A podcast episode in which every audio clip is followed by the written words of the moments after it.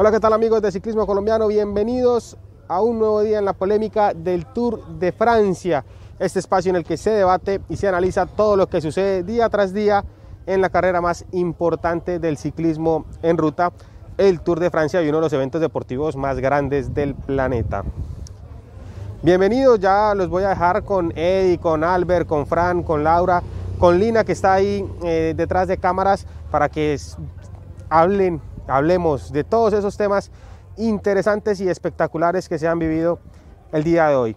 El más importante para mí, claro, la victoria nuevamente después de mucho tiempo de Mark Cavendish, el corredor del The Quick Step, que logró nuevamente vencer en el Tour de Francia. La verdad, desde aquí fue una sensación espectacular ver nuevamente ganar a Cavendish, el público, la reacción de la gente, de la prensa, de todos alrededor del Tour de Francia que están aquí presentes en Fogueres, donde eh, logró esta victoria. Mark Cavendish de verdad fue eh, realmente espectacular lo que eh, se vivió con la victoria del corredor del que Habló bastante a lo largo de, bueno, tras el final de la etapa mejor, habló bastante con la prensa escrita. entre otras cosas, está muy contento, sobre todo porque recordemos, Mark Cavendish es un corredor que llegó al de Keunig, pero tiene un patrocinador privado que da el salario de Mark Cavendish, así que eh, ya ustedes eh, pensarán muchas cosas alrededor de un corredor que le tocó buscarse su propio contrato para poder estar este año en el World Tour, para poder estar en el de Keunig y ahora consigue una victoria importantísima para el equipo y también para eh, su carrera profesional. Los dejo para que hablen de este tema y mucho más con Eddie, con Albert, con Fran, con Laura, con Lina y detrás de cámaras y a todos los seguidores de ciclismo colombiano. De verdad, muchas gracias por siempre estar conectados con cada uno de los contenidos que se generan a través de ciclismo colombiano. Recuerden, se pueden unir para ser miembros del canal de Ciclismo Colombiano y también se pueden suscribir al canal de YouTube y al canal secundario Ciclismo Colombiano Live. Chao, chao. Muy bien, allí estaba el señor Sierra haciendo la tarea. ya casi se aprende todos los nombres del panel, lo cual no es sencillo, ha ido mejorando, ha progresado un nombre cada día y eso está muy bien. Para el deleite, sobre todo los miembros, que son eh, Hernán Mantilla, Jason, nuestro capo, Luis Lamilla, Daniel Torres, todos los que están conectados, ya hay 200 personas en la apertura del programa, lo cual me alegra, tanta gente eh, que ya se apunta para acompañar su almuerzo, ¿no? Los que están en Colombia y en este uso, uso horario, pues acompañan su almuerzo con eh, este debate, esta polémica y el saludo de Félix Sierra. A ver quién más está por aquí. Eh, Orlando NM, Diego Monroy, nuestro capo, Gabriel Lozano, otro capo. Mario Lesmes también, Hernán Mantilla, que es segunda espada. A ver quién más, quién más. Eh, me está fallando el internet, me cuentan aquí por interno, lo siento mucho, me avisan si es demasiado grave, eh, trasladamos la conducción del programa, pero bueno, vamos a darle paso a todos nuestros eh, opinadores, ¿verdad? Que es así como se llaman, Gisela Ospino, bienvenida también, y los que están en Facebook. Lina, podemos darle paso, hoy tenemos casa llena, aquí en la polémica del Tour. Ya ustedes eh, lo conocen, Albert Rivera, Fran Alarcón desde España, Laura Lozano en Bogotá, Pablo Pulido, que hace rato no venía de Threshold, eh, para que nos dé la visión de entrenador, de la parte técnica, eh, académica, bueno, como, como lo quieran llamar, y Alejandro Matiz desde Canadá, pero es colombiano, ¿no? Para los que tienen alguna duda, es colombiano.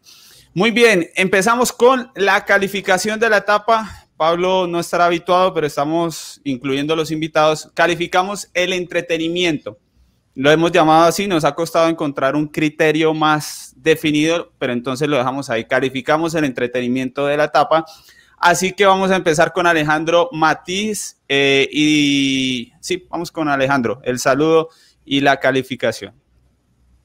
Eh, bueno, ahora hay un saludo muy especial para usted, para Pablo, Laura, Fran y Albert y todas las personas que como siempre están ahí conectadas, pendientes de la polémica y la calificación hoy del entretenimiento. Yo creo que para hacer una buena etapa, una, etapa llana, eh, tuvo su, dosis de nerviosismo y, de tensión en ese, en ese tramo final, así que yo le doy un 5, vamos a darle un 5. Muy bien, Albert Rivera. Muy buenas, muy buenas a, todos, eh, que ya estamos aquí para hablar un día más del Tour de Francia.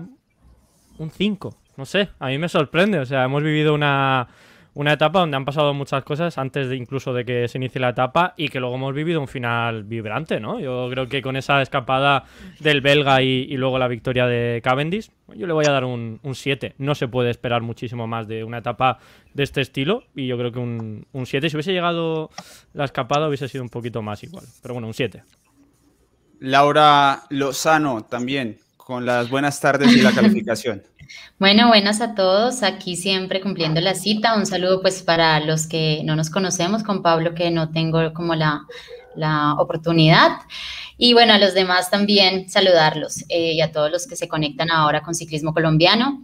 Eh, yo le doy un 10 y si tuviera un 11 le daba un 11 porque para mí hoy ha sido un día histórico y, y todo el día eh, esta etapa ha sido de gran emoción, o sea, y finalmente pues se cerró con broche de oro y definitivamente para mí solo el final ya merece la calificación de toda la etapa. Yo le doy un 10. Fran Alarcón. Bueno, pues del 10 a Laura vamos a pasar al, bueno, primero saludar a todos los espectadores de ciclismo colombiano, especialmente también a Pablo Pulido, nuestro invitado de hoy. Eh, yo voy a darle un 3. Etapa absolutamente aburrida, donde no ha pasado nada hasta los últimos 10 kilómetros y le voy a dar un punto por el sprint, le voy a dar otro punto por la persecución preciosa a Bren Van, Moor, que me parece un rodador que ya hablaremos eh, muy bueno, y un punto extra por la emoción de, ganar a Cavendish, pero si yo siempre tengo mi criterio del entretenimiento y el entretenimiento de hoy ha sido de 10 minutos, no ha sido de más, entonces le doy un 3.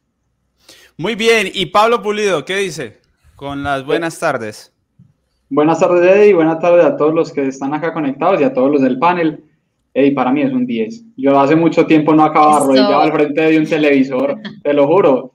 Estaba con los socios en la empresa viendo el tour y ver ganar a Cavendish luego de tres años, luego de que ya prácticamente el año pasado posteaba en Twitter que era increíble que siguiera siendo profesional, que se quedaba subiendo con las mujeres, que, que no lo podía creer y ver un año después volver, empezar a ganar de a poco, irse abriendo el camino hacia el tour y terminar hoy ganando la etapa, además de que la fuga no fue una fuga de trámite, fue una fuga que hasta 150 metros de meta existía. Yo no sé cómo una etapa como la de hoy pudiera ser mejor. Muy bien, ahí está la diversidad. Eh, vamos a leer el chat rápido de un número ahí, los que no lo han puesto. Calificación del entretenimiento. Eh, fue buena idea. ¿A quién se le ocurrió eso? No me acuerdo si fue a mí o a Albert. No sé, la verdad, de dónde salió, pero empezamos bien porque, Albert, empezamos... La idea era hacerlo en el Giro, ¿no? no, me acuerdo cómo surgió, pero surgió eso, ¿no? Para hacerlo en el Giro y se nos olvidó, literalmente. Sí, sí, sí. Eh, aquí hay cinco... Hay 5, 4, 6, 8. hay alguno que se animó con el 3. Yo le voy a dar un 7, Lina. Hay un 2 también. Veo aquí Julián Flores, Edgar. Eh, qué interesante. La verdad, siempre me parece este ejercicio es muy bueno. Es muy Eddie, lo único que tenemos, eh, no lo tenemos apuntado, ¿no? Yo, yo por ahí sí que tengo apuntados los míos. No, Lina, pero... Lina sí, claro. Ah, vamos a sacar un, vamos a sacar un promedio por persona y después un promedio de todos para sacar el, de la carrera, a ver si hacemos eh, el ejercicio y bueno, muy interesante. Eh, pues bien, yo creo que de la protesta no vamos a hablar más, yo creo que ayer hicimos mucho debate, ¿no? De todo lo que pasó, entonces eh, la protesta a nivel informativo, eso siempre lo tienen en el resumen, el resumen, una pequeña protesta. Y después de la etapa, mm, pues me parece justo, Fran, eh, que hablemos de Van Moore antes de hablar de Cavendish. A mí me parece justo porque pues 200 metros, eso, o sea, no, no, es un cálculo bien hecho del pelotón. Pudo haber pasado o pudo no haber pasado, creo yo. Sí, realmente, bueno, Van Moore hay que quitarse el sombrero porque, porque en muchas ocasiones en fugas en etapas llanas, cuando quedan 15 minutos, perdón, 15 kilómetros, 10 kilómetros y el pelotón se acerca, pues muchas veces levantan el pie del acelerador, se dejan coger y este hombre lo ha intentado, lo ha intentado, ha dejado tirado a Pierre-Luc Perichon y, y lo ha intentado hasta el punto de que yo no sé vosotros, pero yo pensaba que iba a llegar, yo pensaba que iba a llegar a meta porque también hay que decirlo, se han dormido los equipos de los sprinters, se han dormido hasta el punto de que si no es por los repechos, por esos toboganes que había en los últimos kilómetros, si es terreno favorable, Moor llega, ¿no? Es un rodador, pues lo, lo ha demostrado. Yo no lo tenía en el radar, no lo, tenía controlado y, y, es un corredor pues que hay que tener ya muy en cuenta. Bravo por él, para mí es el hombre, el nombre de la etapa junto con Mark Cavendish y, nos ha propiciado 10 kilómetros, 10 kilómetros de, mucha emoción pero como digo, son esos, son 10 minutos, ¿no? Y todo propiciado porque los equipos de los sprinters no han hecho bien su trabajo. Así que bravo por Bren Van Moor, espero que vuelva a tener otra oportunidad en este tour. Y, bueno, y en, y en, este sentido, pues un poco suspenso los equipos de los sprinters que se han quedado a 200 metros de dejar pasar una oportunidad. Eso sería un palo. Yo la verdad iba pensando de que sería un error grave, grave. Y los invito a los eh, opinadores que me acompañan hoy. Como somos seis, imposible llamarlos uno a uno. Entonces, cuando quieran entrar, simplemente entran justo Hombre, cuando termina uno de los compañeros. Sí. Hombre, Eddie, si una escapada de dos corredores te la comes y te llegan a meta, y pierdes una oportunidad de sprint cuando has tenido 140 kilómetros para cogerles, yo creo que hay que darles un pequeño palo hoy a los, mm. a los equipos de sprinters si hubiese llegado Van Moor, porque no es una escapada de 10 o de 12 que se te puede complicar controlarla. Eran dos corredores que los han tenido a tiro to en todo momento y se, y se, han dormido, se han dormido. Hmm. Han confiado, yo creo, en el, en, en, que los ciclistas que estaban en, en, la escapada no iban a hacer el, el, intento, ¿no? Como dice Fran, pues normalmente se suelen ya hasta dejar después del esfuerzo y porque, bueno, ya han cumplido, ¿no? Y, y eso, pues, claro, de repente cuando ha arrancado Van Moor, que es una, una moto que yo creo que los equipos ya tienen que tenerlo en el, en el radar, ¿no? Por lo que hizo en Dauphiné consiguiendo la victoria de etapa y en Limburgo, que hubiese ganado también, lo único que se equivocó eh, y cogió una salida que no era y, y bueno, cuando ya prácticamente iba a, romper esa llegada al sprint, lo, bueno, se, fue y, y, ya ni siquiera acabó, ¿no? Dijo, ya me, habéis hecho equivocarme de camino y ya ni termino la, carrera. Pero bueno, pues a, se confiaron y en vez lo que es el en ese tipo de, etapas de pasar el control del pelotón a, que lo tienen totalmente mmm, de cara, pues se lo han dado todo a los que estaban delante. Y en este caso a Van Moor, que ha sido el que ha, el que ha hecho la apuesta. Mm, hubiese sido justo, ¿no? Para, para, el ciclismo que hubiese ganado Van Moor, pero bueno, al final esos 200 metros hay que, hay que cumplirlos. Al final ya sí que yo lo he visto un poquito más sufriendo, ¿no? Eh, lo tenía en las piernas, la victoria. O sea, le han dejado a, Van Moor la, la, oportunidad de conseguir la victoria de etapa, no, no ha podido y ya por detrás han llegado los, los sprinters. Pero sí que a mí me ha gustado mucho este corredor porque, bueno, Tomás de Gen en, en, Twitter puso así de broma, ¿no? Que era el nuevo Tomás de Gen, que todo el mundo lo apuntase. Y no sé si ya esa broma deja de ser una broma porque tiene pinta, ¿no? De un rodador de, de lujo. Encima, pues eh, aprendiendo del mejor en este, o uno de los mejores en este caso. Y 23 tiene años, mucho... ¿no? Sí, sí, 23 sí. años, o sea, una locura.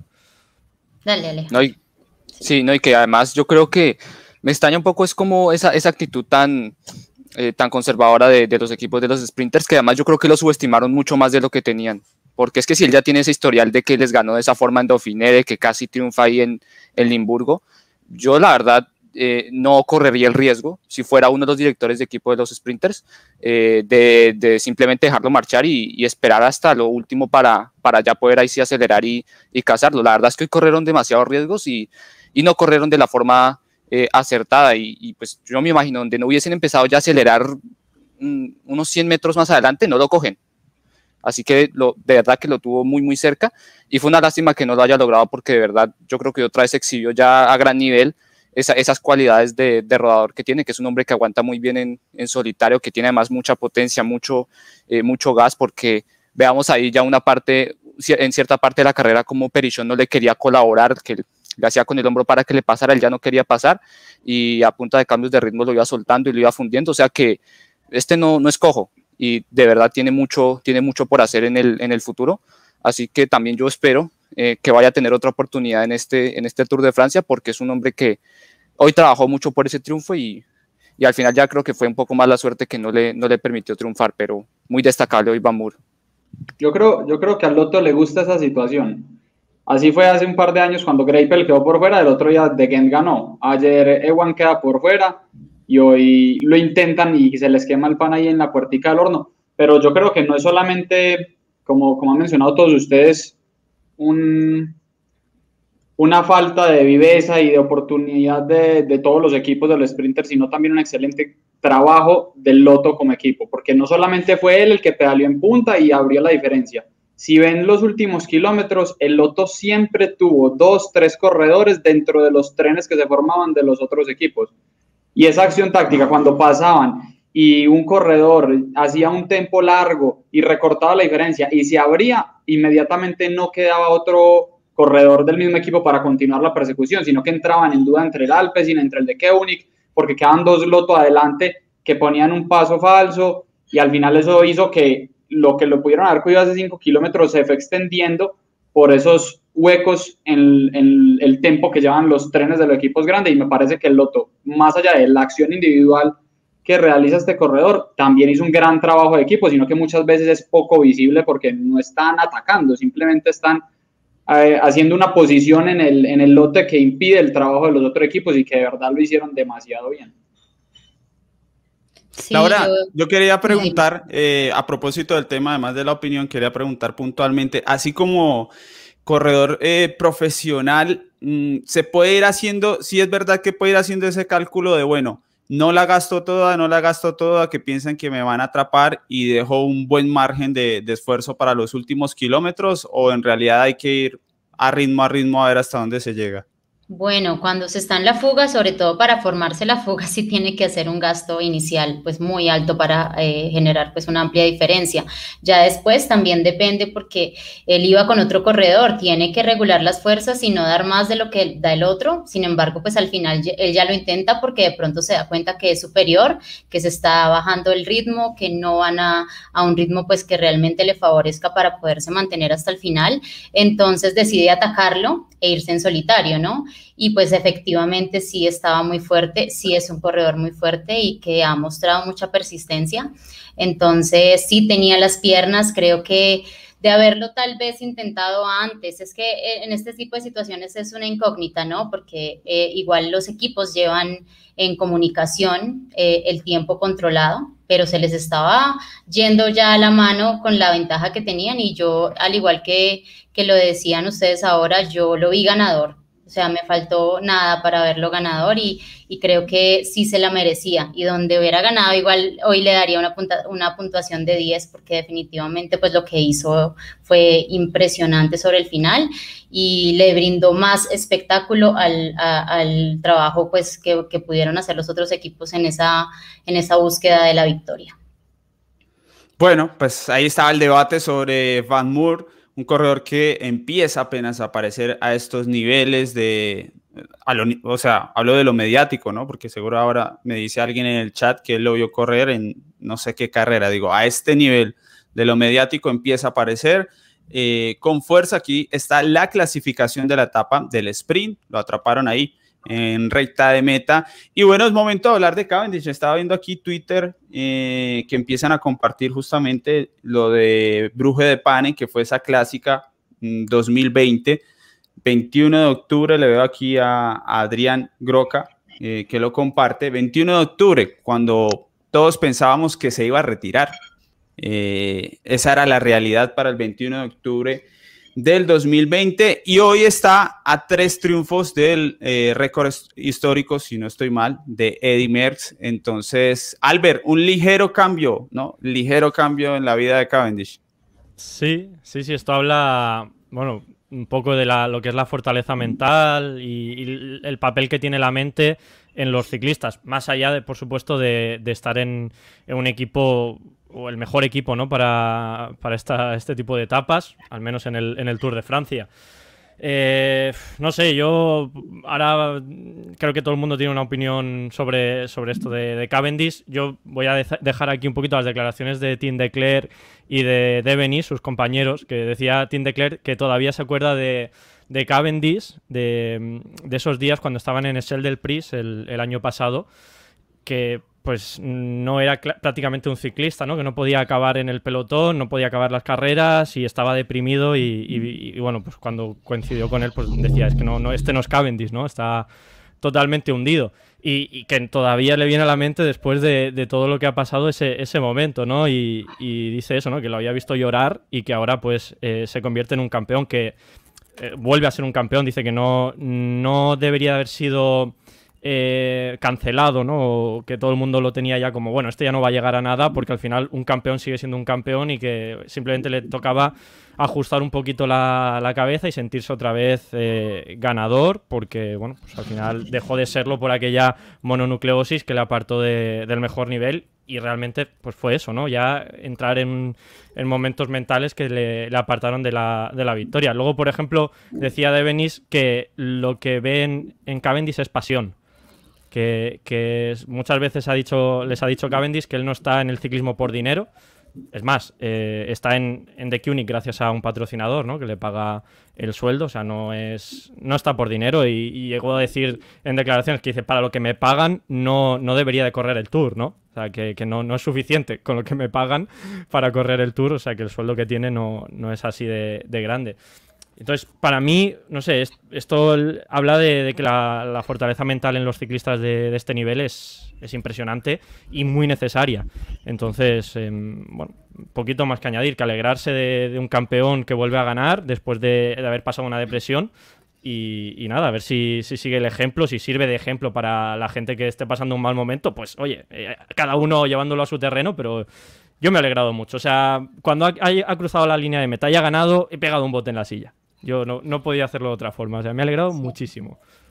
Yo quiero que nos animemos a responder la pregunta difícil, la de saber cuál es el motivo.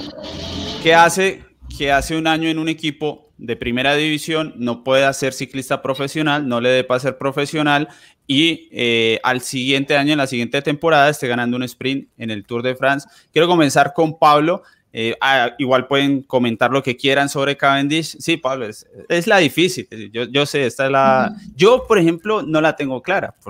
Como no la tengo clara, de pronto uno de mis compañeros sí.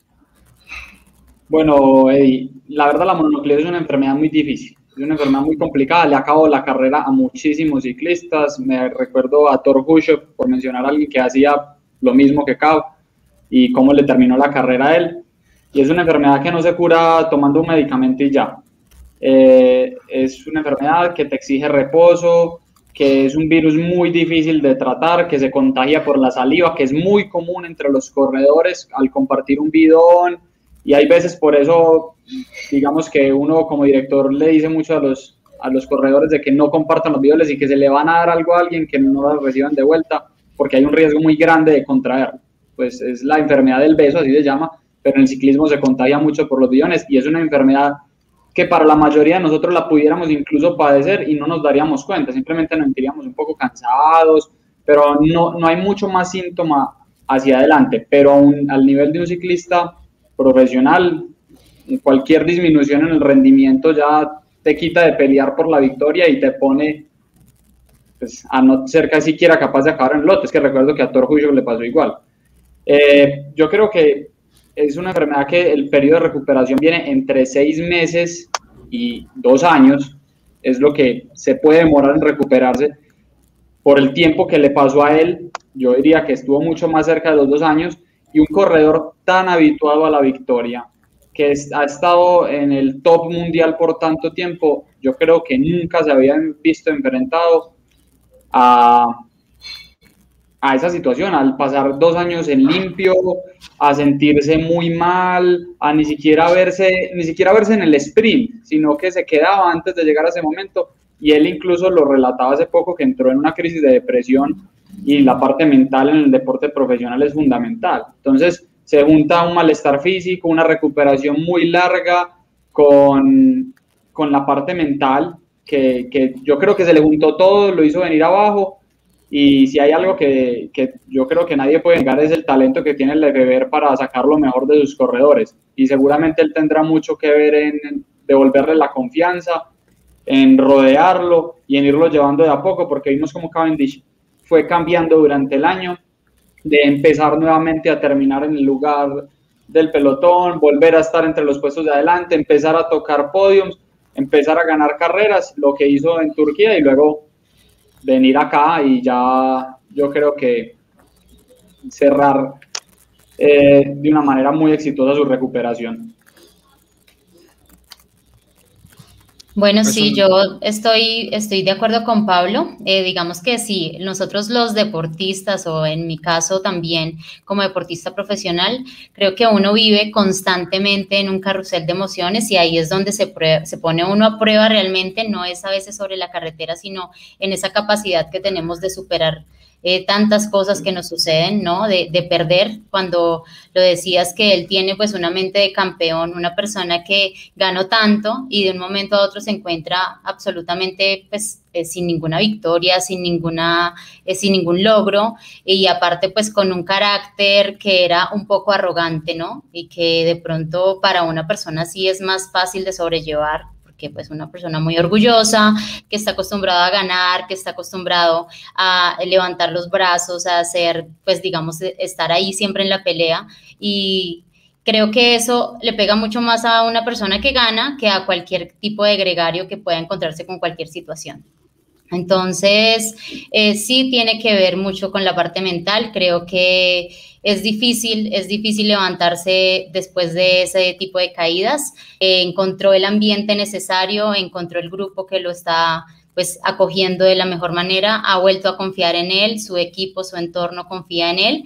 Sí me sorprende y debo decirlo, porque es más fácil poder ver el retorno de un corredor de medio fondo, de un corredor, pues sí, de, digamos, escalador, eh, volver a vencer más que de un velocista. Normalmente no sucede tan así. Normalmente los velocistas, pues con el paso del tiempo, con, con la edad, pierden un poco más de esa condición, ¿sí? Se van ralentizando. Entonces, volver a ganar no es fácil. Tiene que haber una preparación y una, digamos, parte científica muy bien aplicada para que él recupere también, pues como toda esa condición y a la vez, pues eh, esa confianza de vencer, así no sea el más rápido de todos. Bien, ahí están las opiniones. Alejandro, ¿quiere? Sí. Sí, sí, quería ahí también agregar porque yo, claro, me parece que desde lo físico al menos uno le queda muy difícil saber, habría que preguntarle a Lefebvre eh, él cómo, cómo hace, ¿no? Porque es que ese, no sé, tiene, él tiene el truco, la poción mágica para que llegan cualquier corredora de Keunik y, retorna a su más máximo nivel incluso cuando uno ya lo da por muerto, como el caso de Cavendish. Pero lo que por ahí he leído y lo que tengo entendido, no sé si así sean todos los equipos eh, World Tour y, el ciclismo, de pronto Laura puede aclararme la duda, pero cada, eh, al menos de Keunig, ellos tienen sus servicios de, de consejería y de psicología. Y yo supongo que parte del trabajo guiado para la recuperación de Cavendish tuvo que haber sido ser un poco más intensos en ese sentido, ¿no? Porque era un corredor que a final de 2020 estaba totalmente hundido sin ver la luz al final del túnel. Y yo digo, más allá de eso de tener una, eh, una recuperación física, también se necesita tener una recuperación mental impresionante, ¿no? Porque es que ya, es que eran años de que Cavendish no pasaban limpio los años y no hacía nada. Entonces, yo creo que volver a, restaurarse, a, a, retomar esa confianza, a, sentirse que él todavía podía ser un ganador, que, que, todo lo que haya logrado en el pasado no haya sido cuestión del azar, sino también eh, por cuestión de, de, su talento. O sea, yo creo que todo ese tipo de factores mentales influyeron mucho en este, en este retorno de Cavendish y personalmente eh, me alegra mucho porque yo también cuando empezaba el ciclismo siempre él era el, el referente de los sprints y, y, hasta casi que se convertía en un ídolo y, que después de todo este tiempo él vuelva ya otra vez a saborear, a verse con los mejores embaladores, es una alegría inmensa. Entonces, yo destaco sí mucho ese trabajo eh, mental que seguramente él realizó de su parte, pero también que seguramente lo apoyó el propio equipo. Fran, yo quería preguntarle, eh, porque a mí de todo esto lo que me parece curioso es que el gran equipo de recuperar ciclistas sea el de Lefebvre, siendo Lefebvre el que públicamente mata ciclistas por deporte. Lo está haciendo con Sam Bennett por estos días, por ejemplo. Me parece una mezcla interesante. Con Cavendish, también lo hizo, sí, sí. con el que caiga. debe, ser, debe ser un tipo especial porque a pesar de que públicamente, bueno, con Almeida también, lo hemos visto este año públicamente, eh, pues hace declaraciones que a cualquiera de nosotros nos sentaría muy mal y que acabaría muy mal nuestra relación. Eh, también creo que es un tipo con una relación casi paterno-filial con muchos de sus pupilos, de sus ciclistas y que muchos acaban volviendo después. Eh, entonces, pues algo tendrá ese equipo. No voy, no voy por, el, por el tema del dopaje. No, pero porque yo supongo que, algo harán bien en tema de preparación, lo que ha apuntado de Alejandro psicológicamente, eso del Wolfpack son como una familia, cómo se abrazaban todos. Creo que es un equipo ideal para, para, para, para sprinters, para este tipo de corredores y algo tendrá, ¿no? Porque, porque, bueno, para mí una recuperación similar es la de Philip Gilbert. Philip Gilbert era un corredor en, en clarísima decadencia, ficha por De Keuning por, por, por, cuatro duros, como se dice aquí, y, prácticamente con un contrato que cobraba, si ganaba, si no ganaba, cobraba muy poco y ganó Flandes con una exhibición que prácticamente no se ha vuelto a ver, y ganó Roubaix, y ganó, en fin, Amstel y todo lo que ganó. Entonces, pues, pues, es, una, es una de estas grandes historias que nos ha traído el Tour de Francia, que en cuatro días nos ha traído la, la historia tan bonita de Pulidor con su nieto Vanderpool, vistiendo de amarillo, nos ha traído esta historia de superación de Mark Cavendish y, y bueno, me parece que, que, que, que, esta capacidad que tiene el ciclismo de contar historias, eh, mm. que pocos deportes tienen, ¿no?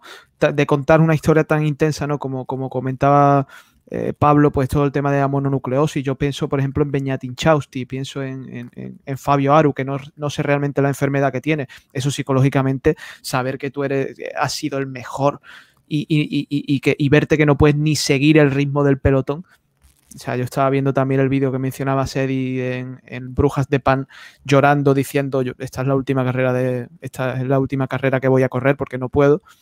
Y ver esto que simplemente unos meses después, pues estar ganando en el Tour de Francia, una historia, una historia increíble y, y, que bueno, hemos tenido la suerte de, vivir y, de haber vivido la carrera de Marc Cavendish con sus ya, tres o cuatro renaceres, yo no sé cuántos, pero yo me acuerdo que cuando lo cuando ganó en el Tour en el año 2015, creo, nadie se lo podía creer y ganó tres etapas. Y fíjate, 2021, que Cavendish estaba ganando en el Tour en el año 2008. O sea, ¿quién ganaba en el Tour en el año 2008 y en el, el año 2021? Pues me parece increíble. Y yo no sé qué pócima tendrán, pero algo, están, algo hacen bien en ese equipo para que, para que prácticamente la totalidad de sus corredores rindan siempre mejor cuando están allí. Sí. Fran, y... dale, bueno, dale. Eh, y, y, hay una cosa que hay que entender y es en la mentalidad de, de, un ciclista de este nivel, y es que Laura me contradice, pero si tú estás perdiendo, vas y entrenas más, vas y te alimentas mejor, haces una mejor dieta, eh, buscas un mejor entrenador, mejor material, y, y, eso, es lo, eso es lo que hay en la mentalidad de estos deportistas, es, si yo no puedo, ¿qué más hago sí. para poder llegar? Y con la mononucleosis eso no sirve. Con la mononucleosis tú la tienes y si haces más entreno, pues vas a estar peor, menos te recuperas.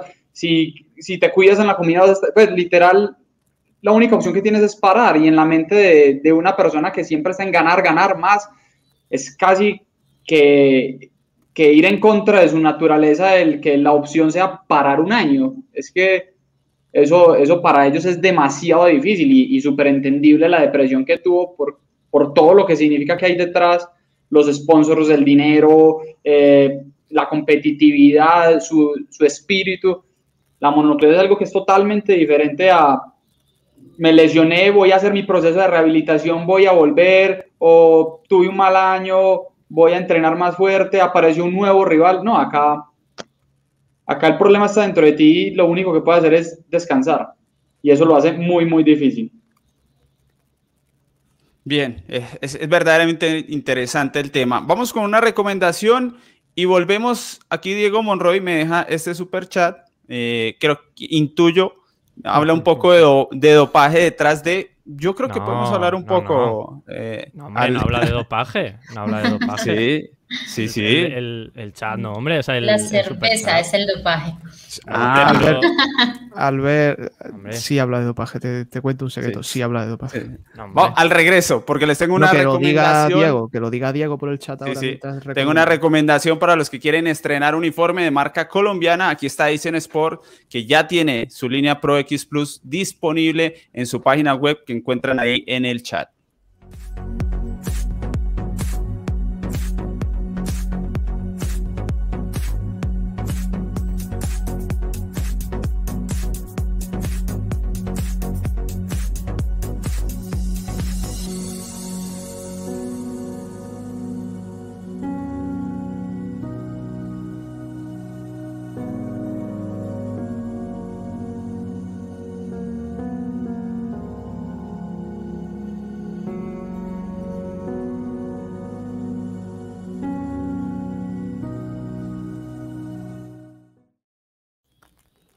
Muy bien, entonces dice Diego Monroy, por culpa de la psicología de Quistep, Merckx va a necesitar psicólogo por su récord. Le faltan solo tres victorias eh, a Cavendish. Algo que eso, eso ya sería otro nivel. Ojo, porque entrar en la historia así y de aquí a que vuelva otro para ese número, uff, eh, yo creo que eso ya sería, aquí sí habría que hacerle un homenaje a, Cavendish de hablar de toda su trayectoria porque sería tremendo.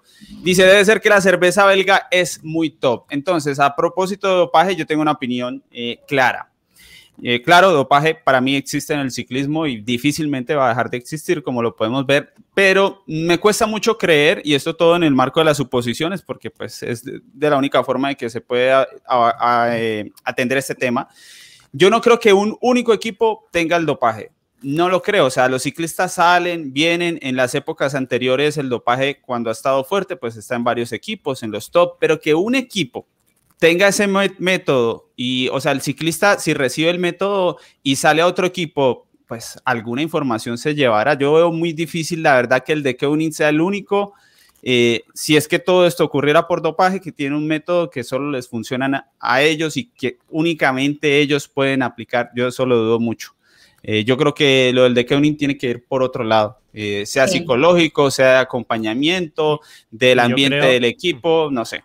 Para mí igual va total, bueno, Albert, sí, es que, bueno, para mí sí va totalmente por otro lado, definitivamente sí es la parte motivacional, sí son todas las áreas multidisciplinarias que tal vez lo están ayudando a fortalecerse de nuevo eh, psicológicamente, físicamente, ya ha superado esta enfermedad, ya está otra vez pudiendo explotar su máxima condición, de pronto también ese descanso a nivel, no sé, fisiológico le ha servido también a su cuerpo y encontrarse en el ambiente ideal para poder disputar y sin la espera como de esos resultados. Cuando nadie cree en ti, tú también como que estás más libre de todas esas expectativas y te lanzas con más libertad y eso definitivamente para un velocista tiene que ser eh, clave porque pues te permite como tomar las mejores decisiones en plena carrera, ¿no? Y eso es fundamental y que te sientas apoyado y respaldado por el equipo. Entonces yo sí voy mucho porque definitivamente la parte psicológica, eh, bueno, la parte física, tú la entrenas, te preparas, llegas igual de condición en muchos aspectos a otros corredores, pero en el momento de definir, es ahí tu parte mental donde te ayuda a ganar o a perder, si dejas pasar o te arriesgas a pasar tú. Entonces yo creo que sí, definitivamente es algo eh, de, del apoyo eh, de toda la parte multidisciplinaria que está el Quick Step ah, pues apoyando ahora a Mark Cavendish. Nosotros en A la cola del pelotón una vez hablamos con, con Xavier Zandio, que como sabéis era director en, en Sky, yo no sé ahora si sigue por ahí. Hmm y nos explicó todo el entramado de staff que hay alrededor de la parte de, los ciclistas y es alucinante. Le dices, claro, es que es lógico que, tengan una cierta mejora en el rendimiento por todos los profesionales que hay alrededor del equipo, que no hay en, no hay en Movistar o no hay en el Loto Sudal o en otro equipo más modesto. Entonces yo supongo que de que Unin también tiene un entramado así, que, es uno de los equipos más poderosos, eso no es ningún secreto. Algo harán bien. y, por ejemplo, el caso de, Aitor Biribay, el que estuvo colaborando con nosotros en la cola de pelotón haciendo programas de, sobre nutrición, un poquito explicando, llevando la parte experta un poquito abajo para que se entendiesen. Y ahora pues está trabajando con Astana, estuvo también trabajando con el Nipo, el, el Delco, y ahora está trabajando con Astana. y bueno, pues todo lo que nos contaba de las cosas que se pueden hacer, de, cómo se puede investigar, si apuestas por la nutrición, como Astana, por ejemplo, ha apostado por, por eso, también ha apostado con Iván Velasco para eh, la ingeniería mecánica de, de cómo introducir esos avances que hay en, no solo en las bicicletas, sino en los ciclistas. Bueno, es una locura todo lo que hay ahí. Y, yo eso es lo que quería decir, que, yo creo que, a ver, por supuesto todo el mundo es libre de decir lo que quiera, pero que yo no me siento bien hablando de, dopaje en un día como hoy porque creo que no aporta nada, porque no es, o sea, yo, a mí me gusta hablar de dopaje. Eh, para explicar, por ejemplo, tenemos programas donde hemos hablado con, gente experta sobre y que ha estado en el lanzamiento de, de todos los sistemas antidopaje que hay y entender por qué, cómo funciona, cómo se lucha, cómo es la lucha antidopaje, cuando hay un caso, investigar cómo se ha dado. Eso creo que aporta al dopaje. Pero hablar de que gana uno y decir que puede ser por el dopaje, para mí es hacer daño al ciclismo porque no aporta nada, porque no tenemos ni pruebas ni necesidad de, de estar hablando de eso, porque simplemente ha ganado. Entonces, es un poco. No, no, es culpa nuestra, o sea, no es culpa de la gente, no es culpa de. Es culpa de que el ciclismo ha tenido mucho daño, ¿no? Y, y, por eso a mí, como que me siento mal hablando de dopaje en un día así, ¿no? Cuando un ciclista, después de tanto tiempo de luchar contra sí mismo, ha, ha podido ganar. Pero bueno, es una opinión, por supuesto. Bien, Alejandro, ¿me ayuda con el superchat de nuestro capo Gabriel Lozano, por favor? A ver, Gabriel Lozano, eh, que como siempre presente, pregunta. Eh, bueno, supongo que se refiere a Cavendish, ganará más etapas, llegará al récord de Merckx y si le llega, si Eddie se cambia el nombre. Eh, se, quedamos con Mark Jacome. Eh, no. ¿Quedan seis? Quedan, quedan siete. No, seis, quedan siete, tres. más o menos. No, bueno. pero sprint en el tour, más o menos. Ah, sprint, ah yo pensé que las victorias que le faltaban a, sí, a Cavendish. Sí, mm, pues no sé, es que ya, es que ahorita en The Koenig, para mí hasta puede tener la opción, ¿no? Pero Uh, yo no, yo, no, yo no, yo no, sin Caleb no me arriesgo a decir que Ojo. es que sin Caleb Iwan tiene sí. opción. De Tres más de cualquier otro equipo. Uy, qué miedo Cavendish otra vez con confianza y acabando de ganar. Exacto. A cualquiera es que lo puede ser. Es que puede ser. Además pero... que ya ganó, no va a tener miedo de meterse o de equivocarse, porque al final si se equivoca, el que pierde es otro porque él ya ganó. Entonces va a estar pues eh, más claro eh, cuando se lance seguramente. Es que a mí me parece que el problema que tendría, bueno, el obstáculo para mí sería el Alpecin, yo creo. Porque a ellos los hemos visto, hoy también trabajaron muy bien sí. eso que apostaron por Philipsen, que me gustó hoy mucho sobre todo esa variedad que tuvieron. Y, y, a Philipsen de hecho se le dio bastante bien, entonces yo creo que esa apuesta de dos basas, eh, a lo mejor ahí le puede obstaculizar sí, para, para no alcanzar el récord, es lo que, es lo que pienso. Porque yo creo que, que el resto paso, más rivales no hay. Que con el paso de los días yo creo que irá mejor. O sea, Cavendish tiene que ir a mejor y, y Merlir, por ejemplo, irá a peor. Eh, porque para mí es el. Philipsen, sí que es verdad que en una etapa de estas largas, ¿no? Que incluso pueda llover y demás, eh, como hizo en la Vuelta a España, que, que, ganó aquella etapa, pues sí que puede ser un, una apuesta. Pero es que luego está Buani, De Mar no está bien, no sabemos si por la caída o porque no ha terminado de ajustarse en el treno y demás. Es que no, hay, no sé, no, no, me veo muchísimos rivales. O sea, es que ahora mismo. Pero Hani está muy bien. Hoy también estuvo muy sí, bien. Le pero... falta un poquito de espacio, porque creo que sí habría tenido la opción, si no de ganar, al menos de estar mucho más ahí. Claro, pero no tiene a Morkov. Sí. no tiene a Morkov sí. el equipazo, claro. Pablo. Yo, yo, yo, mientras el de Koenig pueda tener todo el equipo para Cavendish, yo creo que pudiera alcanzar las tres. La pregunta es luego de mañana, que a la Philip pueda ponerse líder de la carrera. No, yo no creo que eso altere. Porque ellos al fin y al cabo corren es para eso, para, para estar ¿Y, ganando. ¿Y será que sí se Pero puede con... poner a la Philippe? Porque yo, yo no he visto nunca a, a Van der Poel hacer una contrarreloj tampoco, pues, como Pero para poder tener en este momento como claro qué pueda pasar con, al, con, con Van der Poel en la contrarreloj. Bueno, yo ya vamos para mañana. ganar cronos del Tour. Ya vamos para no, mañana, ya vamos yo para la decir una cosa. Sí antes, no, yo me acuerdo del 2019 cuando a la Philip se puso de líder, con todo y que a la, a la Philip era líder, igual de Koenig siguió trabajando para los sprints en ese entonces con Viviani, y yo no creo que cambien esa filosofía. O sea, eso al fin y al cabo será una añadidura, pero no creo que los limite a que también sigan apostando por Cavendish. Pero yo Vamos creo que, que a la equipo... Philip... Dale, dale. No, que a la Philip hoy ha trabajado. Es que si no es por a la Philip, no, no cogen a, a Van Moor. O sea, que a la Philip yo no descarto ni que si se pone de amarillo, que eso lo hablaremos ahora, si se pone amarillo o no se pone a la Philip. El Wolfpack es una manada, no hay uno que, que esté por encima del otro, sí, pero, pero aquí trabajan todos.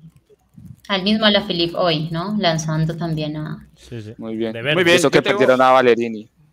Tengo una invitación para los que están conectados, 1100 que tenemos hasta ahora en la polémica del Tour, a que se hagan miembros de nuestro canal, nos impulsen a seguir creciendo y de paso tengan unos beneficios como esas insignias que son esas camisetas que ven en el chat, como la que tiene Juan Ramírez, la que tiene Daniel Torres y otros tanto más. De momento tenemos 170 miembros. Recuerden que eh, está el botón unirme debajo del chat. Si están en el celular, lo cierran para que, para que les aparezca el botón. Y si no les aparece, vayan a un computador y ahí les aparece el botón unirme también. Son tres membresías, gregarios de lujo, segundas espadas y capos, todos con beneficios diferentes, algunos videos especiales como el mío, donde estoy en la práctica del ciclismo comenzando de la mano de Pablo Pulido y su empresa Threshold Experts. Ahí vamos, eh, hoy grabé un nuevo video, creo que lo subo más tarde o mañana en la mañana para que estén pendientes. Y además tienen, por ejemplo, otros eh, detalles de nuestra parte, eso no es un beneficio, es un detalle de nuestra parte, como el concurso de acierto, de, de aciertos de ganadores de etapas que tenemos todos los días solo para miembros y donde ayer acertaron, los primeros en acertar con Cavendish, ganadores de combo álbum más caja de 188 láminas con envío en nuestro país, en Colombia, son Luis Felipe Diago y Mario Lesmes. Esos son los dos ganadores. Por favor, se comunican con nosotros al correo electrónico, eh, ganadores del combo álbum y caja. Y bueno, vamos a ver cómo les va. todavía nos queda hasta la etapa 6, si no estoy mal, para que sigan aprovechando y puedan ganar de ese álbum y caja de láminas y además que nos apoyen. Si llegamos en la etapa 10 hasta los 200, nos faltan 30 miembros Tendremos maratón en el doble paso por el Mont Ventoux en la etapa 11, análisis en vivo desde el kilómetro cero. Y ese día entregaríamos unas gafas como estas Optinerv eh, versión Tour de France, entre otras cosas. Así que invitados a que se sumen, además de que nos dan más poder económico para hacer más y más cosas en el ciclismo, en el periodismo, en el entretenimiento, en fin. Podemos pasar entonces a la crono de mañana. Eh, tenemos clasificación, Lina primero para que veamos la clasificación. No, mentiras. Primero debemos ver el recorrido. Ese es el orden natural de las cosas. Vamos a ver recorrido y después vamos con em, justamente la clasificación para ver quién puede ser el líder mañana. Esta es la crono, 27 kilómetros. Alejandro, eso es para especialistas, digo yo, por más que tenga algún repechito. Esto es para especialistas. Sí, sí, me parece que es un recorrido para, para especialistas, no ofrece en cuanto a repechos tanta, eh, tanta dificultad y un hombre con, con, buen moldaje, ahí puede marcar la diferencia. Entonces, yo creo que va a ser un triunfo que le corresponda a un experto al cronómetro y que ha guardado estos días para, para esta prueba hoy, para esta prueba mañana, perdón. Lina, perdón, esto a última hora, ¿podemos buscar el mapa en la Flam Rouge para ver qué tan técnico es el, el recorrido? No sé si Albert por ahí ya lo vio. Eh, a nivel mapa. Sí, lo, tengo aquí. Es, circular. Ahora, mientras la, lo busca Lina, si lo puede poner, es, circular. Pasan por alguna localidad. Es un poco parecida a, la contrarreloj que vivimos en 2019, que ganó a la Philip. Lo único que en ese caso era un poquito más eh, revirada, incluso la, la contrarreloj. Pero es que para mí es una contrarreloj donde mm, un ciclista que esté en muy buena forma y aunque no sea especialista puro, puede, puede hacer diferencias e incluso defenderse, como es el caso de, de Alaphilippe. Mm, yo es que no lo sé, es que depende que Alaphilippe veamos. Puede ser, puede ser interesante. Ahí vemos ahí el mapa, ¿no? Cómo se meten en, en, zonas técnicas y, luego sí que tiene esas largas rectas donde, donde un, un rodador bueno como Bob Van por ejemplo, puede meter mucho tiempo, sí. Pablo, eh, así de vista de director, como lo es Pablo Pulido, además de, entrenador, esto está muy técnico. Yo decía para especialistas, pero yo veo demasiados cambios de ritmo aquí, demasiada técnica en el curveo. Sí, sí, pero, pero es demasiado llano y hay tramos en los cuales tiene una alta composición técnica, pero hay otros en los que no. Hay tramos en los que se puede desarrollar altas velocidades, se puede sostener y realmente yo creería que es para un corredor como Wout o como Stefan Kuhn o Campenar, yo creo que son los corredores que de verdad están llamados a, a pelear esa crono y a la Philippe que viene muy bien, está cerquita, yo creo que aunque pronto no gane la crono, no lo descartaría de ponerse amarillo. Muy bien, pues eh, si alguien tiene un comentario más sobre el recorrido, si no, yo antes... Sí perdona, que simplemente es añadir que hay tres pequeñas, o sea, no se, no se llamaría ni cotas, ¿no? Repechos, que, se encuentran uno al principio, que es el, más duro, donde llega a rampas del 7%, pero nada, muy, muy cortos como para considerarse una, cota, pero bueno, que añade dificultad y añade bueno, una forma que vamos a ver cosas distintas dentro de esta contrarreloj. Y luego tiene uno en la parte central y otro cerca del final, también en torno al 4%, o sea que es que es eso, es, parecida a la de 2019 en, cómo es la, la reloj. Muy bien, tengo una... Dale. Ah, vale, no, si es sobre el recorrido, porque vamos a recomendaciones. Decía igual que cuando, que cuando dices que es para un corredor experto ya en estos trazados, pues yo creo que un, corredor experto, además de tener toda la parte pues, de, de, la fuerza, de la potencia para mantenerse durante el recorrido, sí es mucho también, mucho más hábil para tomar las curvas, entonces seguramente sí o sí va a ganar un, un corredor pues muy, muy favorito. Para mí, por ejemplo, es un recorrido perfecto para Van mañana sea, es como que se le adapta en, toda, en todo el trazado que se muestra aquí en la, en la planimetría. Muy bien, vamos a tener una nueva recomendación y volvemos con la clasificación general y el análisis de cómo podría quedar para mañana. Eh, ¿A quién cree, creen aquí todos que le conviene más la crono? Dependiendo también de, la condición actual de los ciclistas. Porque desde endosruedas.com.co los especialistas en potenciómetros para hoy recomiendan Power to Max, que es una de las marcas alemanas de gran calidad que se utilizan en ese pelotón del Tour de France, que utilizan los mejores del mundo. Así que esa es la recomendación de hoy. Son especialistas en potenciómetros de araña. Ese es el tipo de potenciómetros que tiene Power to Max, 2 a 5 años de garantía. Así que, eh, bueno, desde en dosruedas.com.co los invitan a que compren, si están interesados en un potenciómetro de alta calidad, está Power to Max. Ahí encuentran la tienda en, el chat encuentran el enlace para que compren y el WhatsApp este es 322-782-67 y en Instagram los encuentran como en dosruedas.com.co. Entonces la clasificación, Lina, si la tenemos por ahí. Eh, Fran, así de entrada, ¿qué cree más o menos que podría pasar mañana? ¿Que Tadei empieza a darle sentencia a esto ante la debilidad de Roglic? ¿Cree que Roglic igual puede hacer una crono normal como está, como lo vimos hoy en la foto? Bueno, para mí todo lo que no sea mañana una victoria de Van Aert será una sorpresa, victoria con amarillo digo, eh, pero una sorpresa enorme. O sea, yo creo que, es tan favorito con respecto al resto. Van Aert es uno de los grandes, grandes, grandes contrarrelojistas de la escena mundial ahora mismo, eh, junto con Ebenepul, sobre todo junto con Filippo Gana. Y la otra clave del día para mí es saber cómo está Roglic, ¿no? Todos, hemos visto la foto de hoy, que tiene magulladuras en, muchas partes de su cuerpo, que no estará descansando todo lo bien que querría y que bueno, vamos a ver cómo reacciona el cuerpo 48 horas después de, de, una caída dura, porque fue una caída dura, afortunadamente sin fracturas, así que para mí es la clave saber si Roglic pierde más tiempo. Pogachar es otra incógnita, porque para mí la crono del año pasado, que la gana, hay que recordar que en la parte plana de esa crono de la planche de Belfield, en la parte plana también fue el mejor tiempo sobrado. Es decir, que tampoco sería ninguna sorpresa que mañana Pogachar esté entre los más fuertes, ¿no? Fran, pero era último día. sí, claro, quiero decir que, no, que puede engañar, que puede engañar porque, porque no es una crono que tú digas, bueno, como hizo esto, mañana va a ganar. No ya digo que todo lo que sea una, todo que sea que Van Aert no gane será una gran sorpresa y además que se ponga de amarillo. Pero para mí, sobre todo, la gran incógnita es Roglic, que ya lleva perdido cerca de un minuto con, con Pogachar y que, y que si pierde más tiempo mañana, pues a mí ya me, me costaría ponerlo como candidato eh, a ganar el Tour de Francia. Ojo también por los intereses de los colombianos a Rigoberto Urán, que hizo una gran crono la Vuelta a Suiza y si mañana está entre los mejores, pues estaría también una, buena candidatura a estar muy arriba.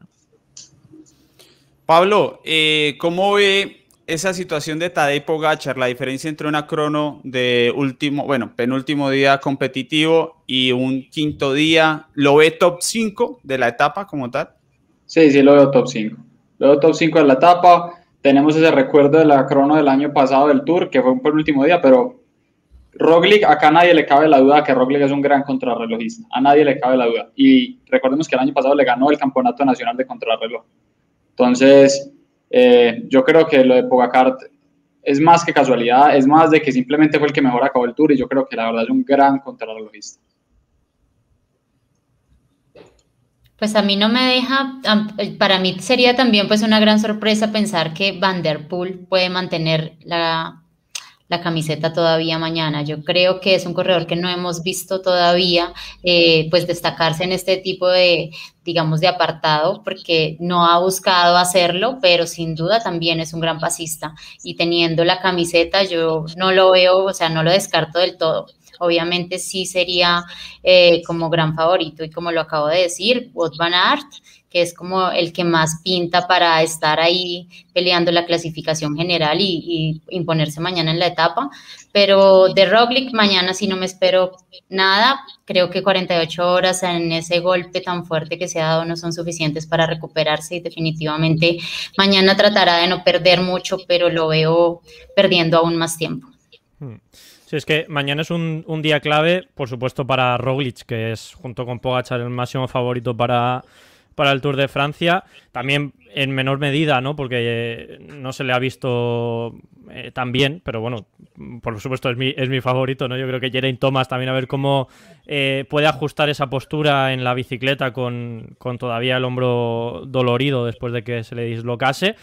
Pero bueno, no, no ha tenido fractura ni, ni se le ha afectado ningún nervio ni nada, o sea que en teoría, pues podría estar mejor incluso que, que Roglic, pero bueno, esto habrá que verlo mañana. O sea, son dos incógnitas ahí que se pueden quedar no fuera, pero porque queda mucho tour, pero sí que con una renta muy difícil, porque además en esta contrarreloj, tanto Roglic como Geraint Thomas tenían que exprimir y sacar mucho tiempo al resto de, rivales, incluso pensando en sacarle tiempo a, a, Pogachar, que estoy con vosotros, que es un poco la, la incógnita. Luego Van Der Poel ha dicho que él va a darlo todo para intentar defender el maillot amarillo que eso ya para mí es noticia porque yo pensaba que iba a decir, bueno, hasta aquí he llegado, no voy a hacer ese esfuerzo. Sí que es verdad que ha dicho que no entrena la contrarreloj prácticamente nada y, que sería pues eh, una sorpresa para él mantenerlo, pero bueno, va, a intentarlo, así que eso le honra. Yo creo que el maillot amarillo pesa mucho, ¿no? Como para regalarlo sin, sin ese esfuerzo que tiene que hacer. Y, y, como dice Fran, o sea, para mí el máximo favorito para mañana, si está a su nivel normal, es Bob Van Aert. Y si está a su nivel, el amarillo tiene que ser suyo. Por mucho que Julian Alaphilippe se pueda defender, que Van Der Poel vaya a tope, tiene que ser suyo el, el maillot amarillo si hace su, su, contrarreloj como tiene que hacerla. Luego aparecerán por allí Biseguer y, Kuhn, que vienen de ganar en Suiza y, que lo hicieron a, buen nivel. Así que va a, ser, va a ser interesante, ¿no? Yo creo la contrarreloj de mañana, porque también hay que ver los escaladores. Miguel Ángel López, si consigue hacer una buena contrarreloj, que al menos no le haga seguir aumentando esa sangría de tiempo. Eh, Carapaz, que también viene de hacer buenas contrarrelojes y, creo que tiene el deber, ¿no? De, estar tan arriba, de, hacer una muy buena contrarreloj. Y el resto de rivales, Enric Mas, Quintana y demás, pues van a estar ahí bien. Y como no se ha dicho Fran o, o quién ha sido, Rigoberto Urán, que en este tipo de contrarrelojes pues debería hacerlo bien y, y se puede poner ya muy arriba. Rigoberto Urán, que todavía no ha tenido ningún, ningún percance en este Tour de Francia y le están yendo las cosas muy bien. Alejandro, ¿cómo lo ves, sobre todo a nivel de, eslovenos? Porque ya vamos a hablar de latinos, ¿no? Yo creo que merece un apartado los colombianos y el ecuatoriano, pero a nivel de Roglic, Pogachar, esa situación.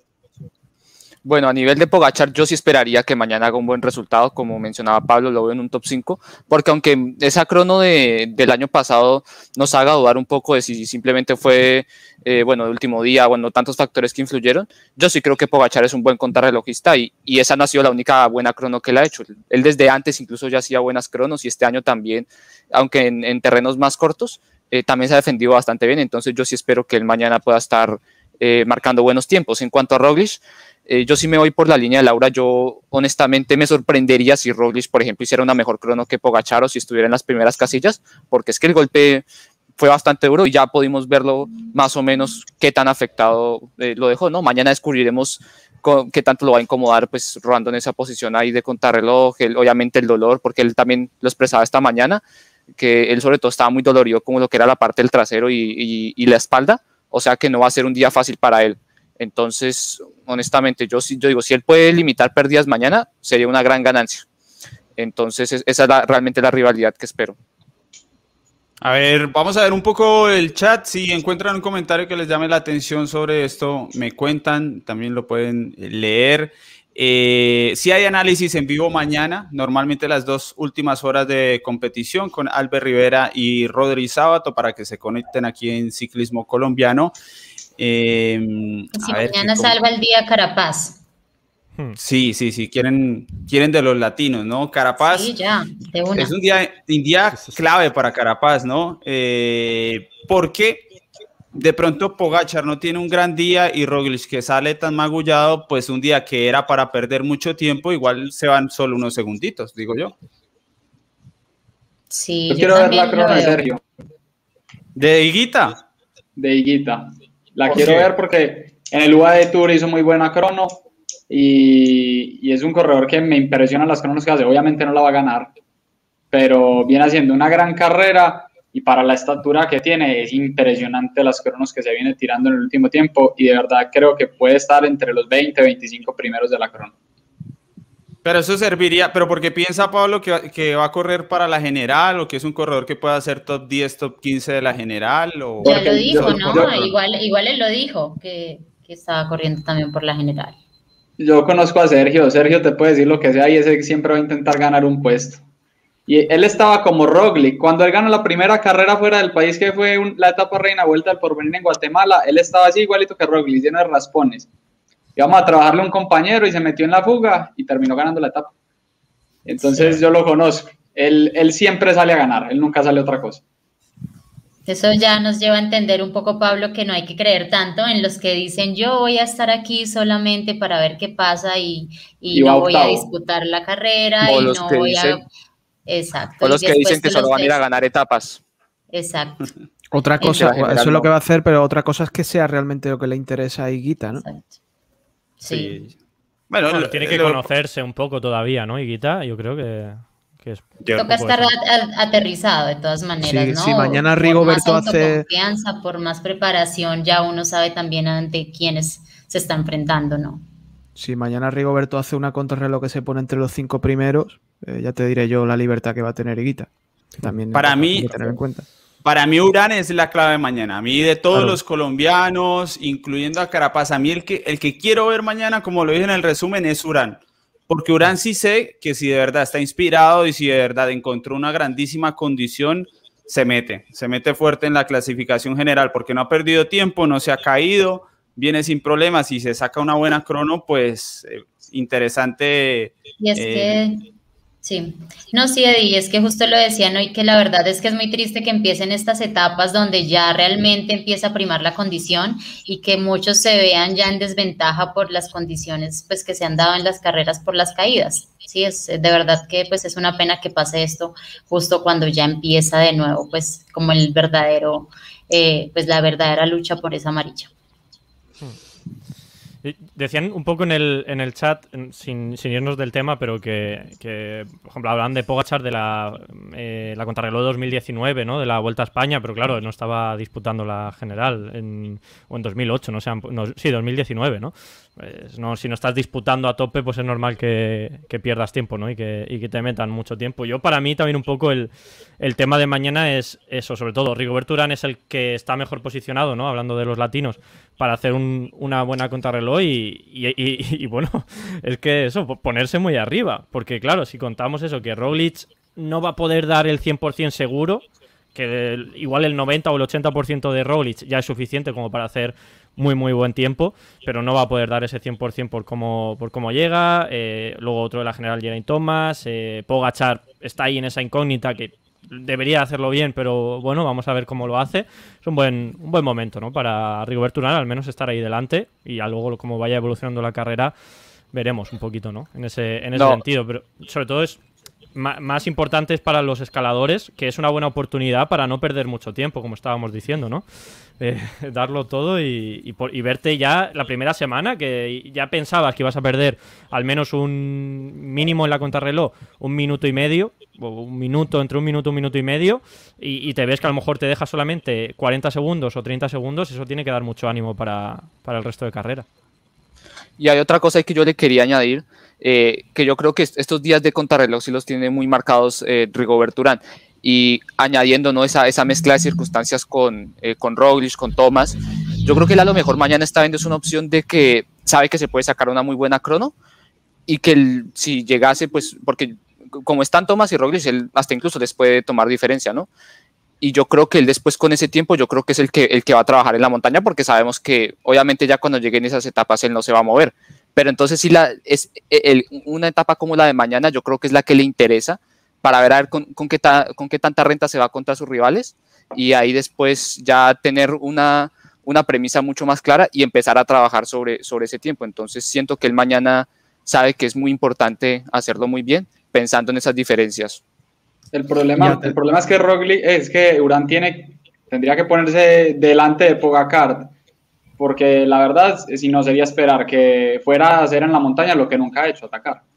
No, pero hablando de podio, Pablo, yo creo que un podio para Urán es triunfo, ¿no? Sí, pues claro. Sí, sí, sí. Es que ganarle a Pogachar, Pablo, está muy difícil. La verdad que tiene que pasar muchas cosas. ¿Y qué pasaría, pero, por, ejemplo, por, eso va a ser un podio más?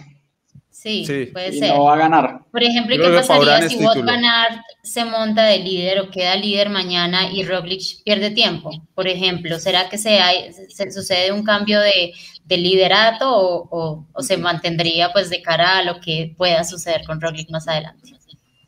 O sea, ¿qué pasaría ahí? ¿O qué sí, Eso lo veremos en los próximos capítulos de la sitcom del Rabobank, que que será cuando lleguen los Pirineos, que también nos van a dar grandes momentos. Sí, porque si Roglic se, hunde, si Roglic se hunde el fin de semana, pues obviamente tienen que apostar por otra cosa, pero yo creo que Roglic si se recupera, si es un golpe y logra recuperarse, pues no hay tiene una gran sonrisa en medio de tanta de tantos vendajes, ¿no? Oye, bueno, ojo, vamos. ojo, ojo, a Kelderman mañana, por cierto, que es un nombre que nadie está hablando, que es un ciclista que pasa desapercibido, pero que no ha perdido tiempo en ninguna etapa. Ha hecho dos top cuatro seguidos, creo, en la primera y la segunda etapa, y que va bien contra el crono. No espero nada de él de ataques ni nada, pero están dando mucho. O sea, que se lo apunte la gente, que seguramente ande por ahí cerca del top 5 durante toda la carrera. Ya viene no, los... mañana se hace buena crono, pero es que a mí esas terceras semanas de Kelderman y la forma de rematar grandes vueltas es la que a mí nunca me hace verlo como un candidato serio. El giro pasado ratificó eso, que no es, alguien que todavía tenga para, para triunfar en grandes. Puede ser muy duro esto con. Perdona, Pablo. Eh, puede ser muy duro esto con Kelderman, Rigoberto Urán. Eh, bueno, no sé. iba a decir Jack Cake, pero se, se quedó con, con Pello y esta gente que se van a quedar ahí en tierra de nadie, cerquita del top 5 pero sin posibilidades del podio por, por cómo corren y por el nivel, ¿no? Que en teoría van a demostrar los que estén por delante. Y que vamos a ver ahí. Bueno, pero Urán ataca, que tienes ahí el podio a, un minuto y medio, ¿no? O, con, o con Kelderman. espero que no pase eso ¿eh? en los Pirineos en el futuro. Eddie, Eddie Albert acaban de mencionar algo que es muy importante relacionar con el chat. En el chat hay mucha gente diciendo eh, que se ponga Pogacar de líder desde ya que seguramente como no tiene equipo no aguanta todo el tour, pero si el pensamiento de todos es a Pogacar no le gana y todos estamos peleando por el tour, eh, por el podio, pues ¿quién va a atacar a Pogacar? Nadie, todo el mundo va a estar atacando a Rigoberto, atacando a todos. Quién lo ataca? ¿Sabes quién lo ataca? Lo ataca Carapaz, lo ataca. O sea, yo, yo sí creo en esa valentía que puede tener, eh, donde logre mantenerse un poquito. Eh, tendría que ser él. O Miguel Ángel. Sí, pero Miguel Ángel viniendo a cinco minutos. Con más razón, porque no tiene nada que perder. Entre más lejos esté, más puede arriesgar. Yo mi apuesta uno fue... tiene mucho miedo de estar ahí muy pegadito cerca, tirando todo lo que ha construido, bien construido. Ya estoy de acuerdo contigo. Estoy de acuerdo. Carapaz es, es, la ficha que puede desequilibrar. Seguramente mañana, no sé. Mañana con la clasificación en mano vamos a tener la polémica más eh, posibilidades de hablar de tácticas. Antes de venir con el pronóstico para mañana de ganador de etapa y líder, si se animan, les tengo eh, la última recomendación de parte de 14 miles que sigue con sus combos en esta fecha del 26 de junio al 18 de julio. Esta es el combo mayor blanco con dos marcas quien compre en sus tiendas online o físicas que están en Bogotá una de las referencias seleccionadas de cascos UX recibe un obsequio que puede ser bomba de piso, bomba de mano, calibrador de aire o multiherramienta de SKS Germany. Ese es el combo mayor blanco que nos propone 14 miles ahora con casco UX y el, el regalo de este combo viene de SKS Germany Así que ahí está la recomendación. Simplemente pueden entrar a la página web www.148miles.com o ir a las cuatro tiendas físicas en Bogotá. Así que es dos marcas alemanas de gran calidad para que se apunten a los combos de 14 8 miles. Para cerrar esta polémica, por supuesto, es momento de apostar. Si quieren me retiro porque yo dos de dos. Si quieren me retiro y dejamos así ya porque... Eh, no mentiras. Stefan Kung gana mañana y le voy a hacer una fuerza tremenda a que Tadej Pogachar sea el líder, pero como si de verdad hubiera conocido la eslovena el otro día y se lo hubiera promotido, voy a hacerle mucha fuerza porque creo que es lo mejor que le puede pasar a la carrera para que veamos entretenimiento el fin de semana en montaña. Así que esa es mi apuesta. Empecemos con Alejandro Matiz para mañana. Bueno, para mañana yo también iba, eh, iba a decir esa misma apuesta de eh, Stefan Kung. Me la juego por Kung mañana. A ver, Albert. ¿Quién va? Yo. Eh, no, yo, iba a decir, voy a apostar seguro. Eh, estos días he apostado seguro para, intentar acertar y, cada vez que ha puesto seguro pasa algo y no, y no acierto. Bueno, pero voy a decir Bob Van Aert, que pues, es que ah, siempre ha demostrado que, o sea, no, suele fallar ¿no? en las contrarrelojes, entonces pues debería hacerlo bien y tiene a tiro el, amarillo. Así que Bob Van Aert para etapa y, amarillo, que va, va unido. Sí, yo pues aquí siguiendo a Albert, Tal cual. Igual voy por, por Bot Van Art. A ver, Fran. Mañana gana el futuro campeón olímpico contra el reloj, eh, Van Aert, y se pone de amarillo, propiciando pues, un nuevo episodio, como digo, en la sitcom del Rabobank, eh, que por desgracia no, hay documental, pero, pero que nos vamos a divertir mucho cuando, cuando eh. llegue la montaña.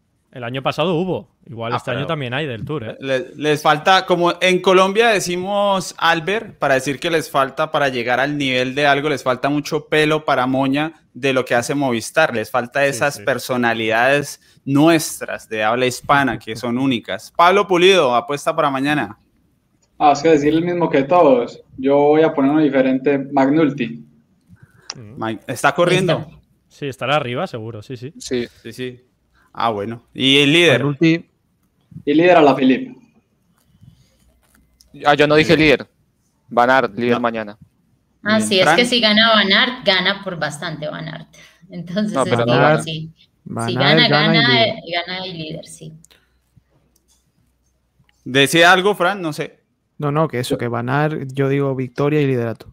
Sí, me dicen acá que porque Laura dice que Roglic no, no gana mañana o pierde tiempo, por la caída. Si no fuera por la caída, la verdad lo tendría ahí también, porque me gusta hacer la aclaración, porque es que no me gusta generar tantas enemistades acá.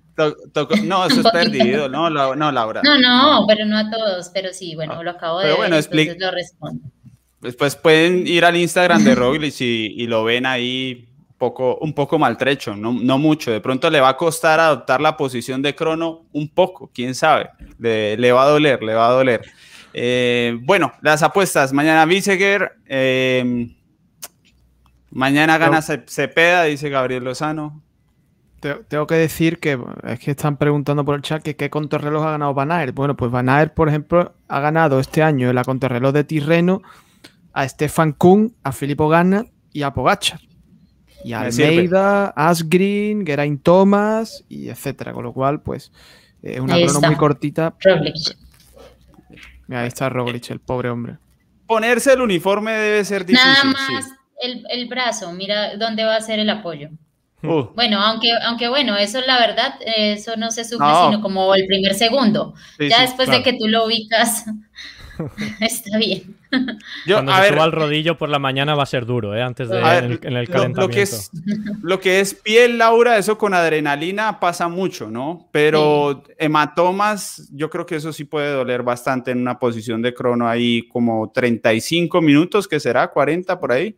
Y es que lo que estamos viendo es, solo exterior, no sabemos muscularmente qué tanto está afectado, ¿no? Porque si fue un golpe directo sobre alguna articulación, sobre el cuádriceps, sobre el isquiotibial, sobre el hombro, la espalda, bueno, no sabemos. Entonces ahí sí que, pues, no, no, es, es una incógnita total. Pues bueno, no sé si quieren añadir algo más, si no, a ver, Pablo, sí, muy bien para los que dicen que Pogacar ya ganó y que contra Pogacar no hay nada, acuérdese que Nibali en 2014 ganó el Tour y arrancaron Contador y Froome en la partida. Entonces eso hasta que no se acabe el tour, no se acaba. Ah, sí. Yo creo que eso es lo que tiene que pasar más o menos. Mano a mano está un poco... No, mentiras. Yo creo que desde... No, pero es que íbamos con, aquí con Alejandro, con Roglic, pero la cosa se puso difícil. Tendríamos que recuperarnos, no perder tanto tiempo. Yo sí creo que la debilidad de Pogachar puede ser no tener equipo y tener a Linio, sea Jumbo, buscándolos cada día. Creo que eso sí puede ser un, camino, porque son equipos demasiado fuertes, pero... Pues, hay una cosa que, ah, ah, bueno, también quería añadirla rápidamente, que también muy posiblemente mañana a se le vaya a alterar esa estrategia, porque sin Thomas al 100%, ese, ese juego de dos espadas que iban a hacer al principio se les va a dificultar mucho porque a Thomas eh, va a tener más, más dificultades para poder estar con Fogachar en la montaña a comparación de Carapaz. Entonces ese me parece que va a ser otro punto interesante para analizar mañana. Veremos, mañana la... Sí, Albert. No, no, que digo que a, ver lo que pasa con Geraint Thomas, ¿no? Que igual que hablamos de Roglic, pues es la incógnita, ¿no? Mañana. Mañana, imperdible la programación de ciclismo colombiano. ya en un rato programamos el análisis en vivo, últimas dos horas de carrera con Albert Rivera y Rodríguez Sábato para que sigan la crono. Cuando termine, llego yo con el resumen y el análisis corto y al punto. Y a la una de la tarde, la polémica del Tour. Seguramente tendremos mucho que analizar con los resultados, la clasificación general en mano para lo que viene ya en media montaña y en montaña el fin de semana. Así que invitados a que se suscriban, activen la campana para que les lleguen todos los contenidos. Y gracias por acompañarnos. Nos vemos mañana. Gracias a Pablo. Ojalá se anime más a menudo cuando le quede tiempo para que venga aquí a compartir con nosotros y en general a todos los eh, opinadores de aquí de la polémica del Tour. Gracias y a ustedes que nos acompañaron. Hoy 1100, 1200 personas en promedio Gracias de verdad y nos vemos mañana, ojalá en un día interesante, un día más del Tour de Francia. Hasta luego. Chao, nos vemos mañana. Hasta luego. Chao.